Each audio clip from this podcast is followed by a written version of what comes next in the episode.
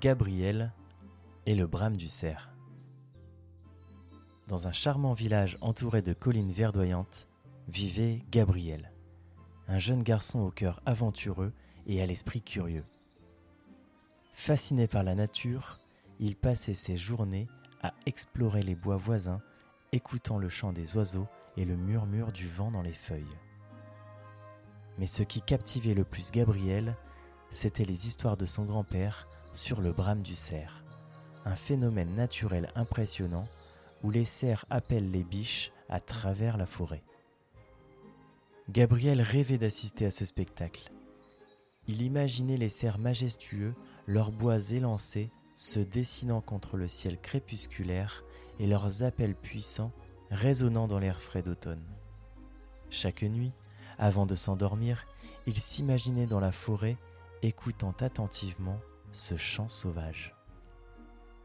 Un jour, il décida de transformer son rêve en réalité. Il commença à poser des questions à son grand-père, à lire des livres sur la faune locale et à tracer des plans minutieux. Sa détermination était sans faille. Il voulait non seulement entendre le brame du cerf, mais aussi comprendre ce moment magique. Le grand-père de Gabriel, voyant l'enthousiasme de son petit-fils, lui raconta tout ce qu'il savait sur les cerfs, leur habitat et les meilleures périodes pour entendre le brame.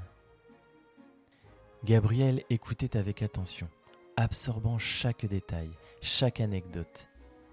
Il savait que la forêt était un endroit spécial, un sanctuaire où la vie sauvage régnait en maître, et il se promit de la respecter et de la protéger.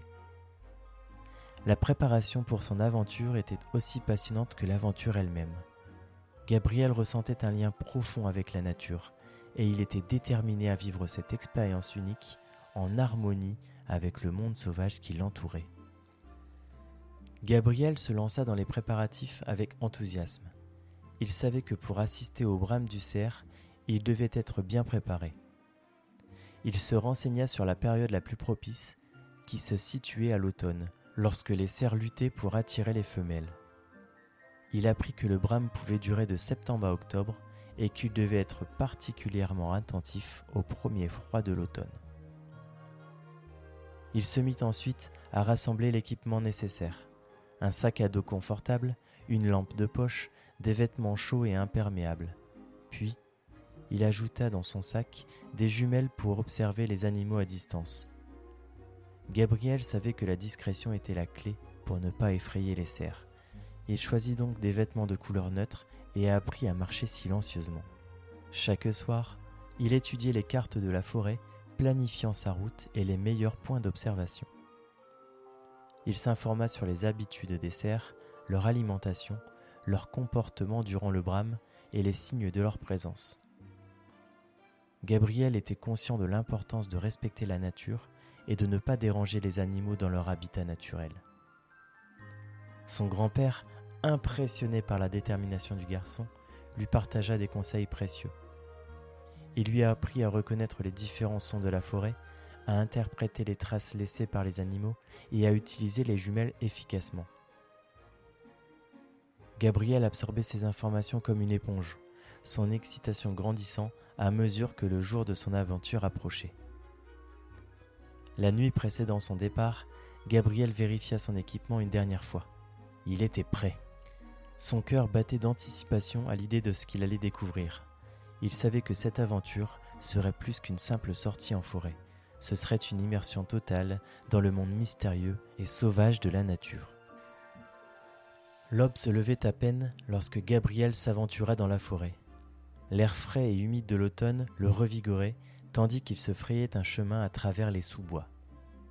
Il se déplaçait silencieusement, attentif à chaque bruissement, à chaque mouvement autour de lui.